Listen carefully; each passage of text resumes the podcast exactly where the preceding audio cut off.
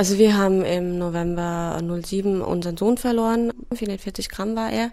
Wird sich jetzt noch gestritten, ob er gelebt hat oder nicht. Wir sagen ja, ähm, das Krankenhaus sagt nein, aber grundsätzlich war es dann für das Krankenhaus ähm, eine Fehlgeburt.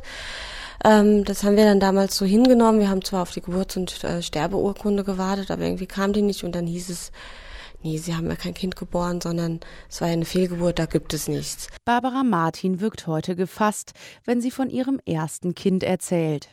Sieben Jahre sind seitdem vergangen. Damals saß der Schock tief, vielleicht zu tief, um sich weiter mit der Klinik auseinanderzusetzen.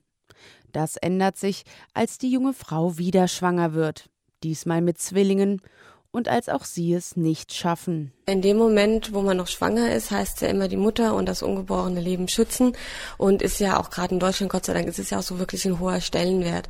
Und dann von jetzt auf gleich ist man nichts mehr. Also man ist weder Mutter, noch hat man ein Kind und man hat davon gar nichts mehr. Und das ist halt so ein Umstand, den wir gesagt haben, den wollen wir gerne verändern. Also wir wollen gerne die Gesellschaft sensibilisieren, dass es wirklich schlimm ist und dass es ein Kind ist und dass es Eltern sind. Kinder, die es laut Gesetz nämlich eigentlich gar nicht gibt. Sie sind vor oder während der Geburt gestorben und wiegen weniger als 500 Gramm. Für sie gibt es keine Geburts- oder Sterbeurkunde. Sie sind offiziell einfach nie da gewesen.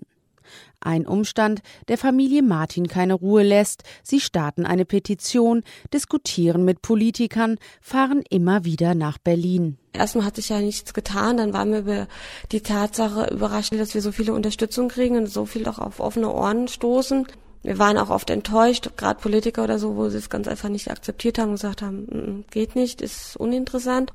Ähm, ganz zum Schluss ist, er, ist ja praktisch dieser größte Traum in Erfüllung gegangen, dass es auch rückwirkend war. Und das war für uns so die größte Belohnung, weil alle die, die uns ähm, unterstützt haben, haben dann auch noch was da zurückbekommen. Und das war so das größte Geschenk für uns. Jetzt können Eltern ihre verstorbenen Kinder in das Familienstammbuch eintragen lassen, unabhängig vom Gewicht bei der Geburt.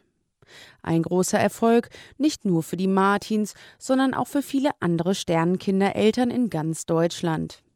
Aber so ganz abgeschlossen ist die Mission der Familie Martin noch nicht.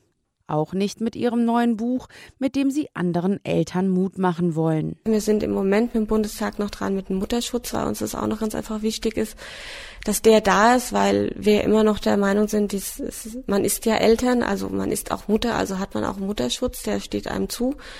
Also so ganz zurückziehen werden wir uns nie können. Es wird immer ein Teil unseres Lebens bleiben.